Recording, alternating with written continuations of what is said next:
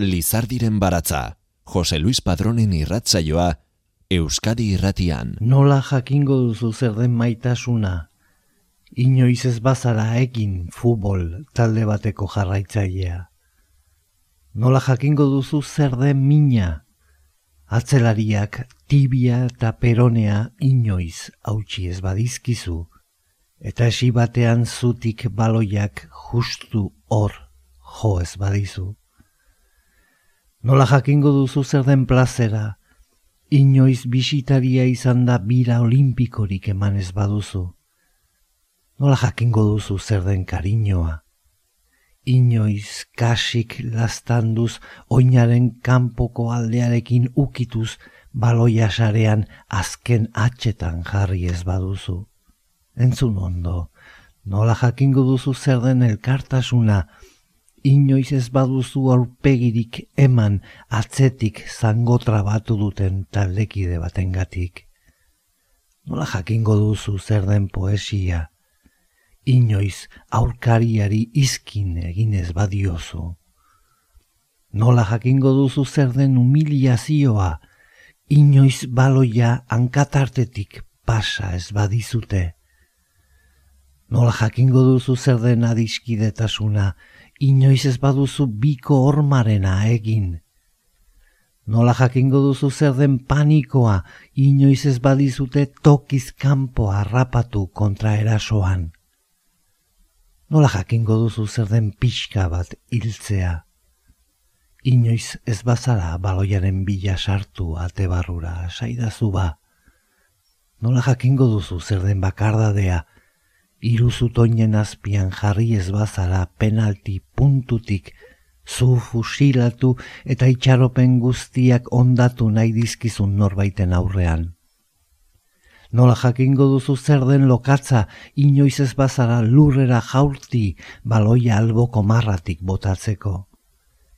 Nola jakingo duzu zer den egoismoa, inoiz ez baduzu egin baloia zuretzat gorde, bakar bakarrik markarik gabe zegoen bederatziari eman beharrean.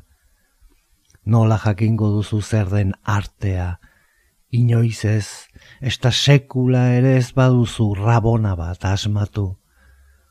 Nola jakingo duzu zer den musika, inoiz ez baduzu zela ingurutik kantatu. Nola jakingo duzu zer den injustizia, inoiz ez badizu txartel gorririk atera etxekoen aldeko batek. Esan, nola jakingo duzu zer den insomnioa, inoiz bigarren mailara jaitsi ez bazara. Nola jakingo duzu zer den gorrotoa, inoiz ez baduzu zure atean golik egin. Nola, baina nola jakingo duzu zer den negar egitea, negar egitea bai, inoiz ez baduzu finalik azkeneko minutuan penaltiz galdu. Nola jakingo duzu adiskidea, nola jakingo duzu zer den bizitza, inoiz ez, sekula ez, sekula ez bazara, futbolean jokatu.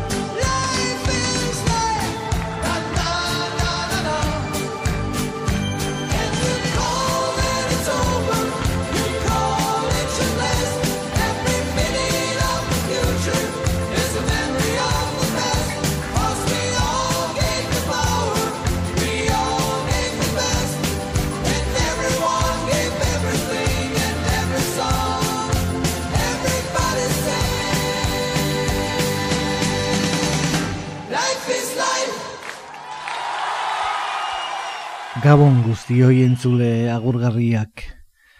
Futbolaren eta maite dugun guztion mundu zabalean e, pertsonaia asko nabarmentzen dira erakusten duten e, gaitasun e, narratiboagatik, joko, arte, poesia gaietan duten jakintzaren gatik eta jakina kirolarekiko maitasunagatik futbolari kolorea ematen dion e, jende askoren artean e, Kike Wolf izeneko kazetari argentinarra dago. Bere poemari egokitu zaio irrasaioko lehen sakea egitea. Ez dizkiogu argentinarren modua eta xarma eman baina atsegin handiz ekarri dugu izan ere irakurtzeko ederra bada ere alba duzue merezi du sortzailearen eh, ahotsez eh, entzuteak. Literatura eta futbola bi errealitate kontrajarritzat har badaitezke ere asko dira. Bai estapen horrek eh, errealitatearekin zerikusirik ez duela erakusten diguten adibideak. Atletik Klub Fundazioak, letrak eta futbola ekitaldiaren eta Donostia Kulturak eta Real Sociedad Fundazioak eh, antolatutako corner jaialdiaren inguruan urtero egiten dituzten eh, ekimenek agerian eh, usten dute ez direla bi mundu desberdin elkarrekin bizi direla eta elkarri esateko asko dutela. Hainbat eh, futbol eh, kategoriatan eh, irakurketa klubak daude idazketaren munduan lehen urratsak eh, ematera animatu diren eh, jokalariak. Klubek eh, irakurketaren sustapenean duten zereginari buruzko eztabaidak antolatu dira. Poesiaren eta futbolaren arteko harreman biziari buruz hitz egiten dute. Kulturaren eta futbolaren arteko loturak aztertu. Sorkuntza proiektu berriak babestu eta abar gaur egun futbolak e, masak mugitzen ditu. Gure inguruan gehien hitz egiten den gaietako bat da, eta pertsona desberdinen arteko loturak sortzen ditu. Eta horrek merezi du bere tokia literaturaren e, ikerketen esparruan.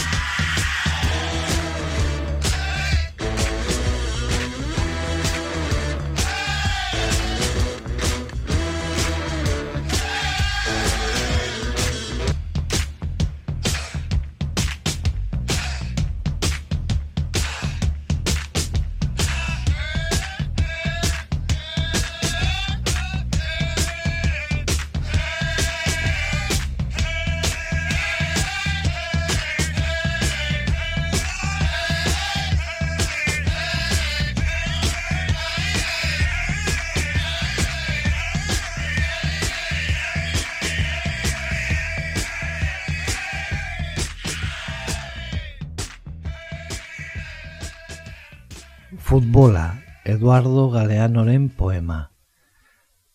Futbolaren historia bidaia tristea da, plazeretik abiatuta, bete beharrera egiten dena.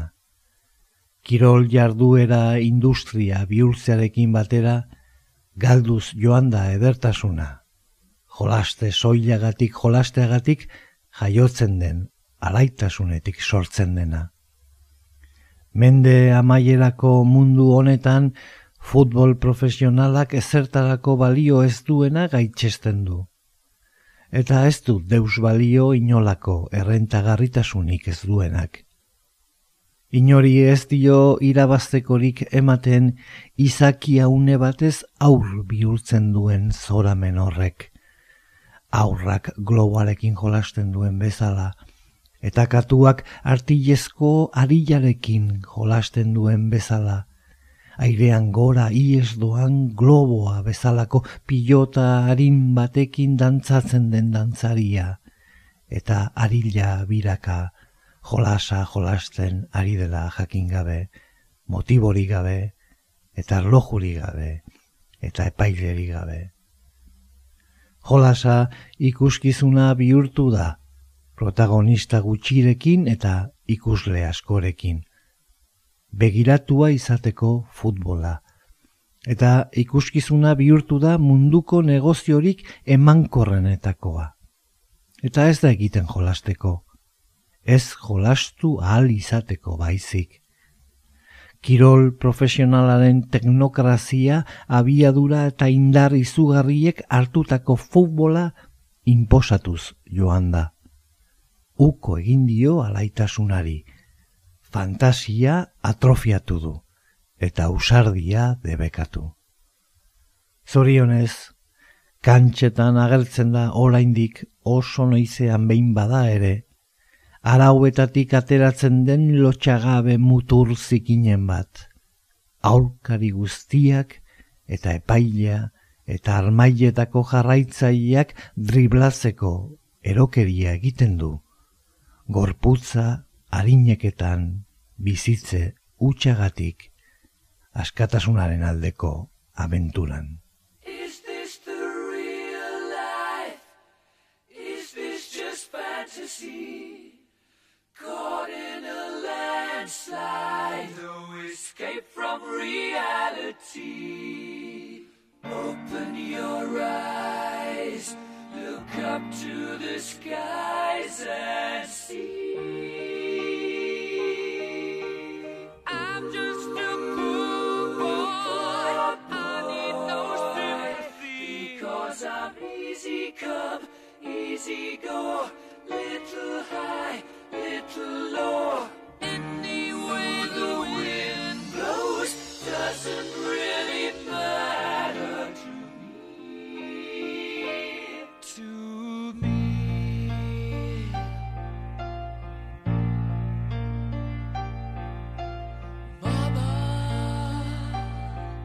just killed a man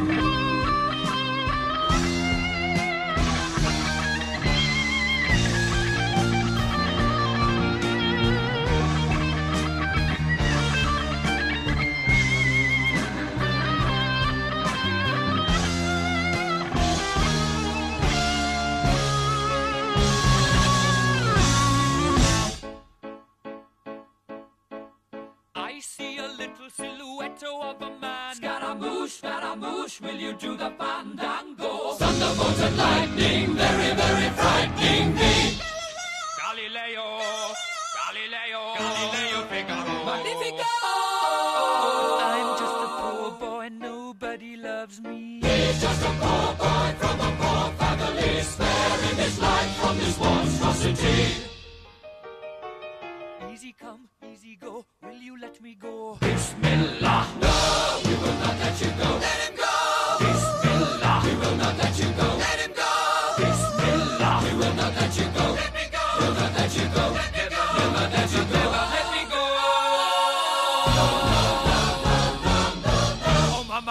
Mamma mia, mamma mia. Let me go. Beelzebub has a devil put aside for me, for me,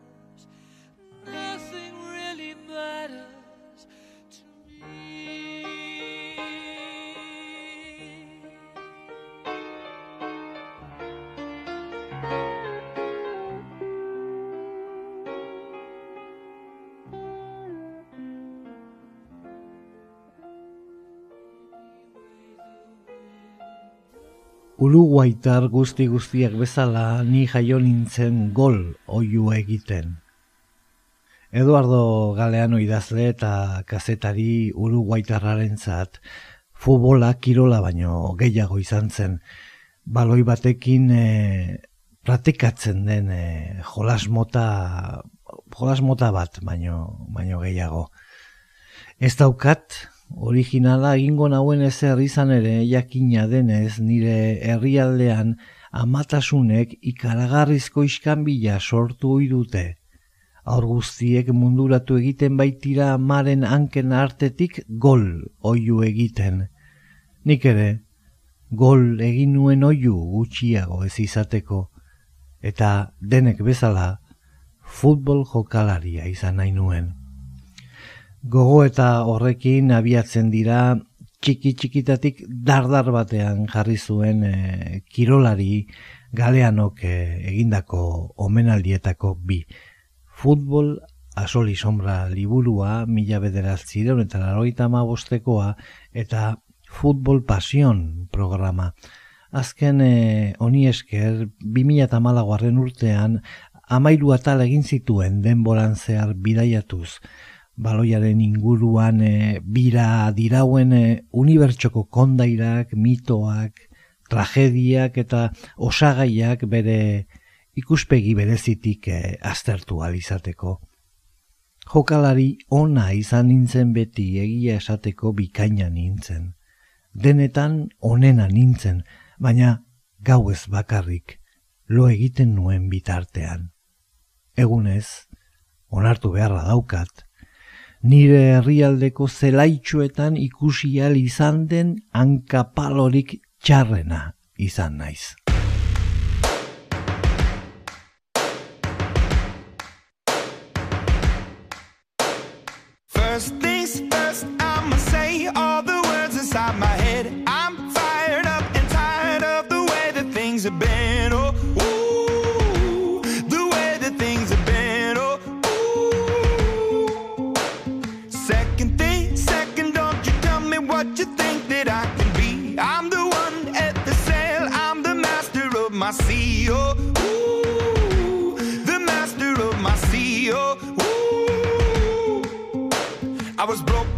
From a young age, taking my soak into the masses, writing my poems for the few that look at me, took to me, shook at me, feeling me, singing from heartache, from the pain, taking my message from the veins, speaking my lesson from the brain, seeing the beauty through the.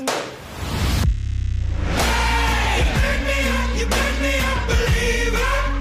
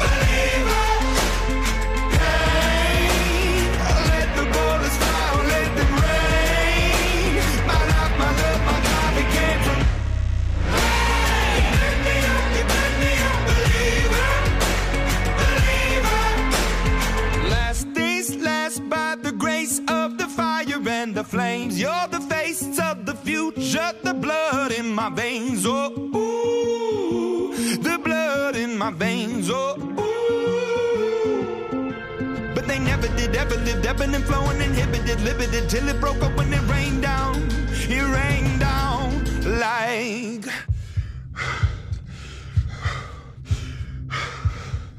I want to stop. We can't.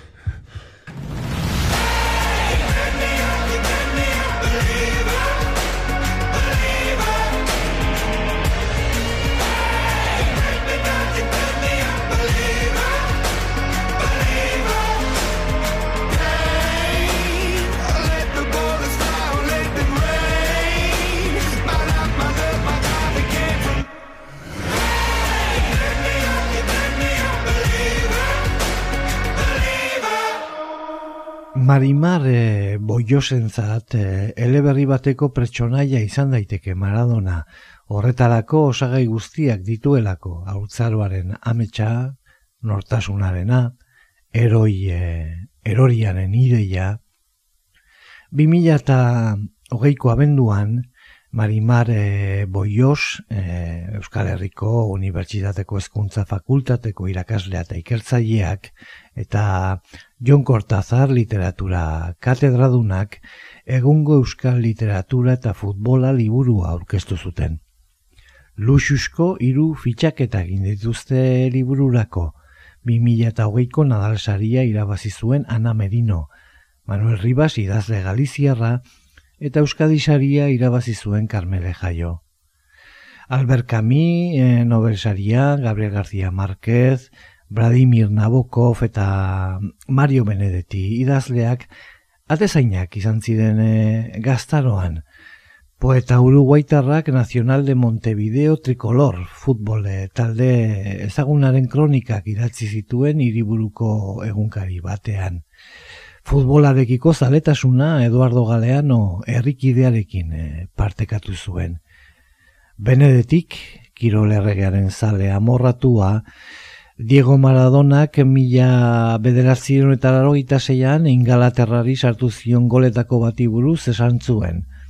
Maradonak ingelesei jainkozko eskuaren laguntzaz egin zien gola, oraingoz, jainkoaren existentziaren froga fidagarri bakarra da. Albert Camus, frantziar idazleak, honako hau idatzi zuen, gizakien moralari eta betekizunei buruz ziurtasun osoz dakidan guztia futbolari zor diot. Eta esan ohi zuen, berriz jaioko banintz eta idazlea edo futbolaria zer izan aukeratzerik izango banu, bigarren aukeratuko nuke. Gunter Grass, eh, literaturako nobelsariak, Friburgo talde apalaren eh, jarraitzaileak, hogeita bos mila ikusleren aurrean irakurri zituen bere poemak bertako estadioan. Anthony Burks, Britaniar eh, idazle, komposatzaile eta literatura kritikaria, futbol eh, planetako esaldi aipatunetako baten egilea izan zen. Bost egun lanerako dira, Bibliak eh, dioen bezala. Zazpigarren eguna gure jaun jaungoikoaren da. Seigarren eguna futbolerako da. Idazle ingelesak, laranja mekanikoa eleberriaren gatik ezaguna, asko idatzi zuen eh, futbolari buruz eh, mila bederatzireun eta iruei tamarreko eta mila bederatzireun eta laroiko amarkadetan. Adibidez, mila bederatzireun eta laroita bederatziko apirilaren eh, amabostean Hillsburgeko tragedian eh, gertatutakoaz. Laroita masei futbolzale hil ziren Inglaterrako Sheffield irian, Liverpool eta Nottingham eh, Foresten arteko kopako final aurreko partidan. Eta Dublinen, Irlandan, eh, jaiotako Oscar Wilde eh, idazlearena da esaldi ospetsu hau. Errukbia, jaun legezkoek jokatzen duten barbaroen jokoa da. Futbola berriz, barbaroek jokatzen duten jaun legezkoen jokoa.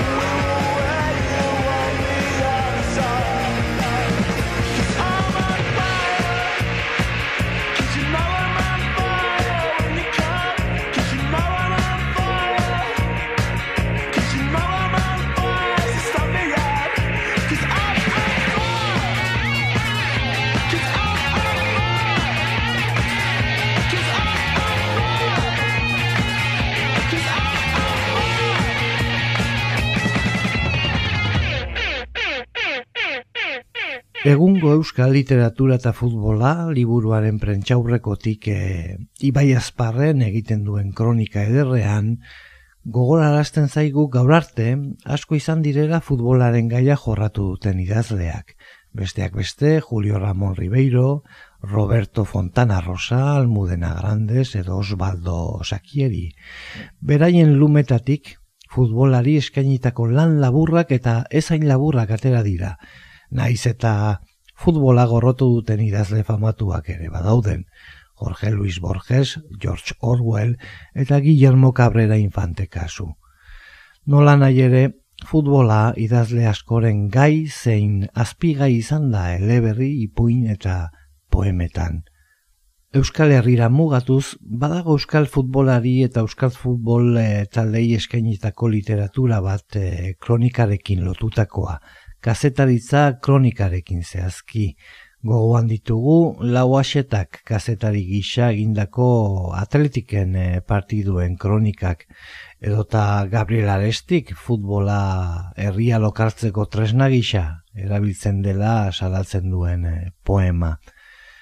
Futbol e, jokalaria izandako Juan Mari Irigoyen e, idazlea aipatu du Jon Kortazarrek liburuan, fikziotik esploratzen dituelako e, kirolaren mundutik eratortzen diren grinak bere eleberrietan. Hain zuzen, derbia humorezko kontakizuna argitaratu berri du futbolaren munduan e, girotua. Bernardo Atxagaren eta Kirmen Uriberen lanak ere aipatu ditu Kortazarrek liburuan e, azaltzen den bezala, biek alabiek umoretik urrunduz lantzen e, baitute futbolaren gaia beraien gizona bere bakardadean eta elkarrekin esnatzeko ordua lanetan. Futbolaren e, gaia landu duten emakumeak e, askoz e, gutxiago dira izan badiren arren. Besteak beste, lehen aipatutako almudena grandes edota Aixa de la Cruz, Hildo horretan, e, boiosek e, uste du gero eta gehiago direla futbolarekin lotura duten emakumeak. Samamesen gero eta emakume gehiago ikusten ditut, eta hori ere ikusten ari da literaturan. Gure liburuan, Carmele Jaioren lana sartu dugu, eta horrekin ere adierazi nahi dugu aldaketa bat ematen ari dela, eta orain emakumezkoen presentzia ere kontuan hartu behar dugula. Aresti, atxaga eta uribetik arago, Kortazarrek Ramiro Pinillaren akeia edaz inolvidable eleberriaren azterketa egindu liburuan. Futbola aurtzaroaren ametsa da, gurasoekin elkarrekin joatea, baina baita identitatearen defentsa ere, nabarmendu du.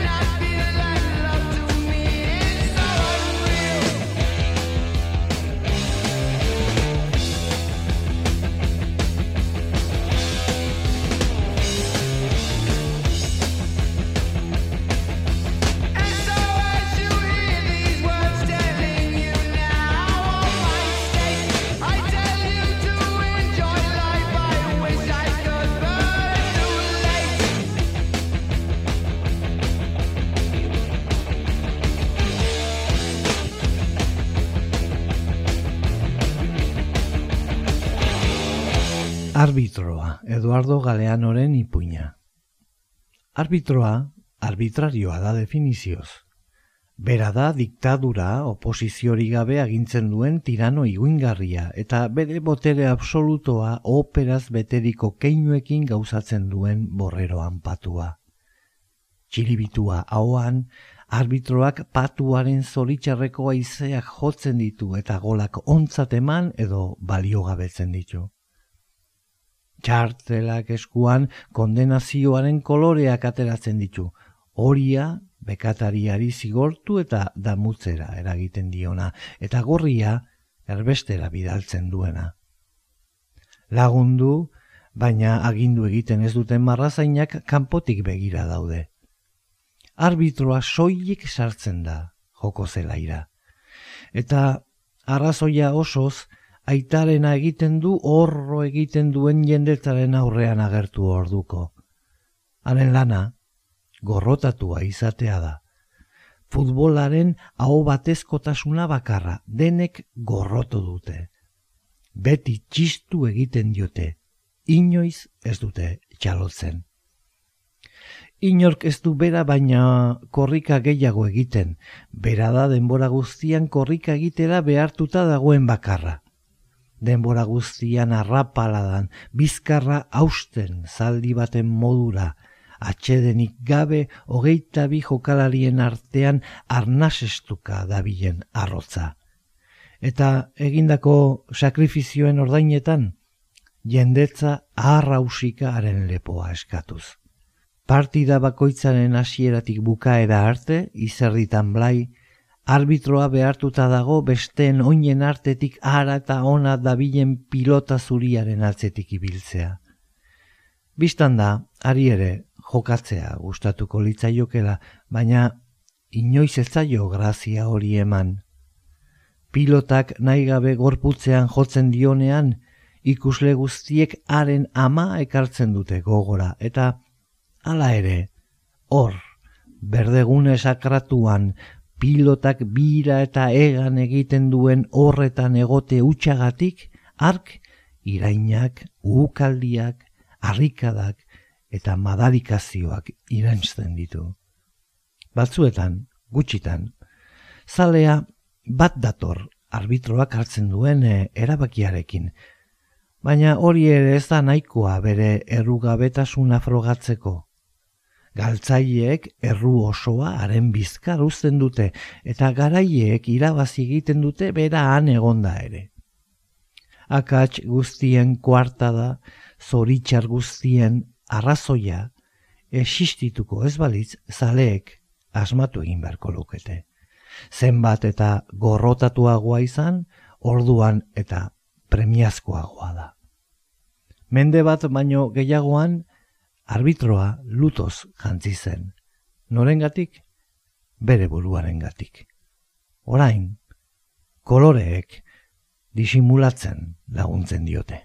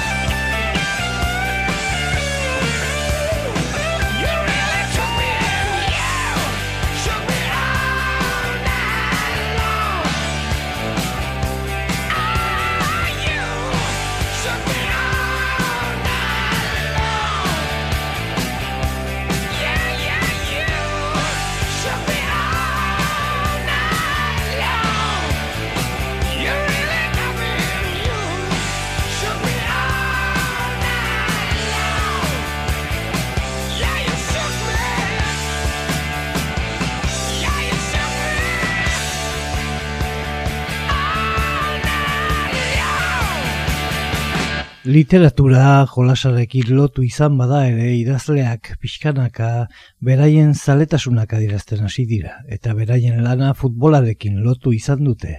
Batzuetan bi disiplinak banatuta agertu izan dira, baina beste kasu batzuetan futbola gai literario gisa hartu denez horri buruz idatzi da. Hemen eh, adibide gutxi batzuk. Aingeru epaltzaren baloika liburua gazte literaturan plazaratua, baina helduok ere irakurtzera bultzatzen gaituena. Futbito aitzakia, Nafarroako egoera bereziaren testigantza ederra. La vida que pensamos, Eduardo Sakeri idazle argentinarrak idatzitako futbolari buruzko ipuin honenak biltzen dituena. David Truebaren Saber Perder, historio gizatiar bezain interesgarria. Ander Izagirreren Amona eta beste amar, realzaleen belaunaldi oso baten referentziazko liburua. Ronald Rin, Frankfurteko eh, kazetariaren una vida demasiado corta. Robert Enke, Alemaniako selekzioko eta Bartzelonako atezain oiaren tragedia kontatzen duen lana. Bere buruaz beste egin zuena depresioaren eh, aurkako borroka luze baten eh, ondoren. Edota arestian aipatu dugun elkarrekin esnatzeko ordua kirmen uriberena, hogei garren mendeko Euskal Herriaren historia ezagutzeko funtzesko eleberria, protagonisten artean Euskal Herriko lehen futbol selekzioa duena. Zalantzarik gabe, hauek baino askoz gehiago e, dira literatura eta futbola elkarren osagarri direla erakusten duten liburuak, baina gaurko irrasaioa amaierara iristear dagoela el futbol a sol y sombra generoan aintzindari izan den e, Eduardo Galeanoren liburutik azken e, ipuinarekin esango dizuegu agur. Partidaren amaiera pilotak jira eta bira egiten du, munduak jira eta bira egiten du. Eguzkia piztuta dagoen pilota bat dela uste da, egunez lan egin eta gauez zeruan salto egiten duena. Ilargiak lan egiten duen bitartean, naiz eta zientziak horri buruzko zalantzak dituen. Aldiz, frogatuta dago eta ziurtasun osoz frogatuta dago, mundua dabilen pilotaren inguruan dabilela. Larogeita malauko munduko txapelketaren finala bi milioi pertsonak baino gehiago ikusi zuten. Planeta honen historian zehar bildu den ikusle kopururik handiena. Pasiorik partekatuena.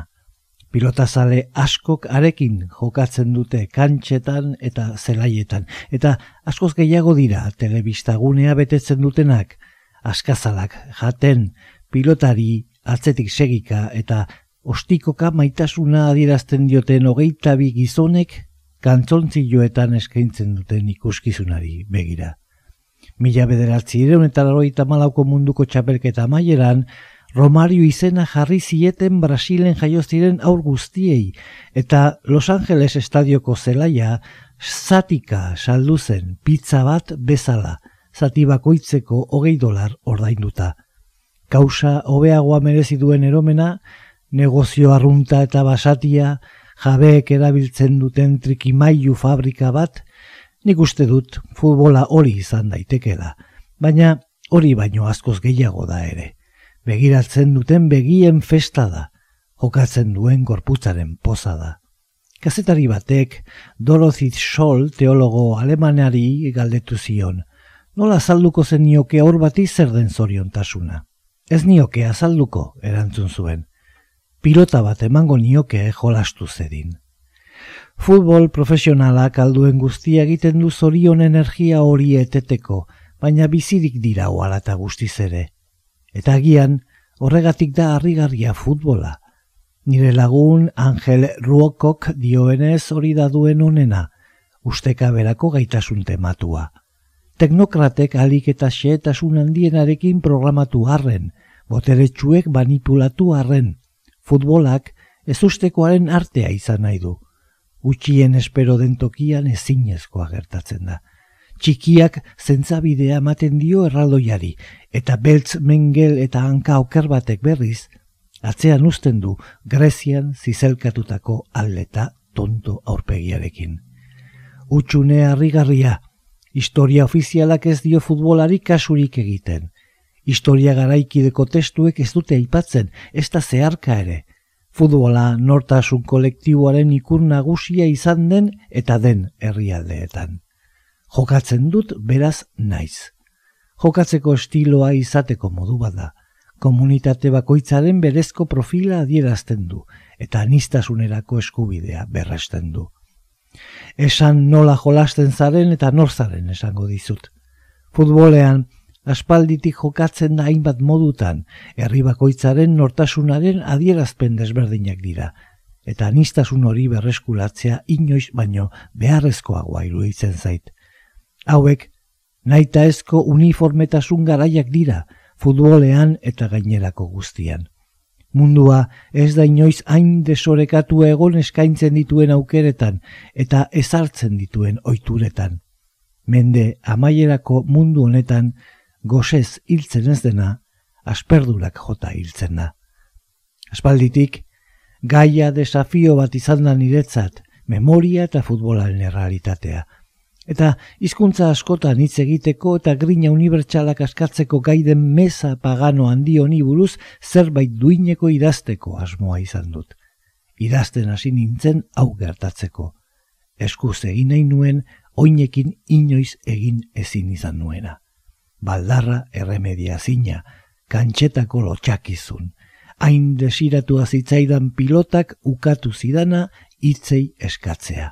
Ez nuen izan beste aukerarik. Erronka horretatik eta barrena usteko behar horretatik sortu ziren testu hauek. Futbolari omenaldia, haren alde argiak ospatu eta ilunak salatu. Nik ez dakit testu hauek izan nahi zuten ote diren, baina nire baitan hasi dira, eta iritsi dira azken minutura. Eta orain, honezkero jaioak, zuei eskaintzen zaizkizue. Eta ni, amodioaren gazian eta partidaren amaieran denok sentitzen dugun malenkonia saiestezin horretan gelditzen naiz. Orain bai, denborak, arbitrorik, malenkoniotsuenak, partidaren eh, amaiera jodu. Datoren aster arte agur, mila esker zuen arretagatik.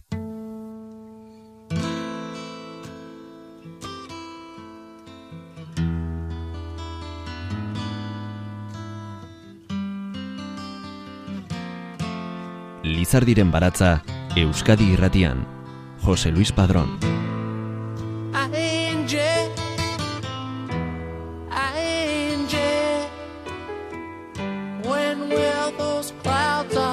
Sophia.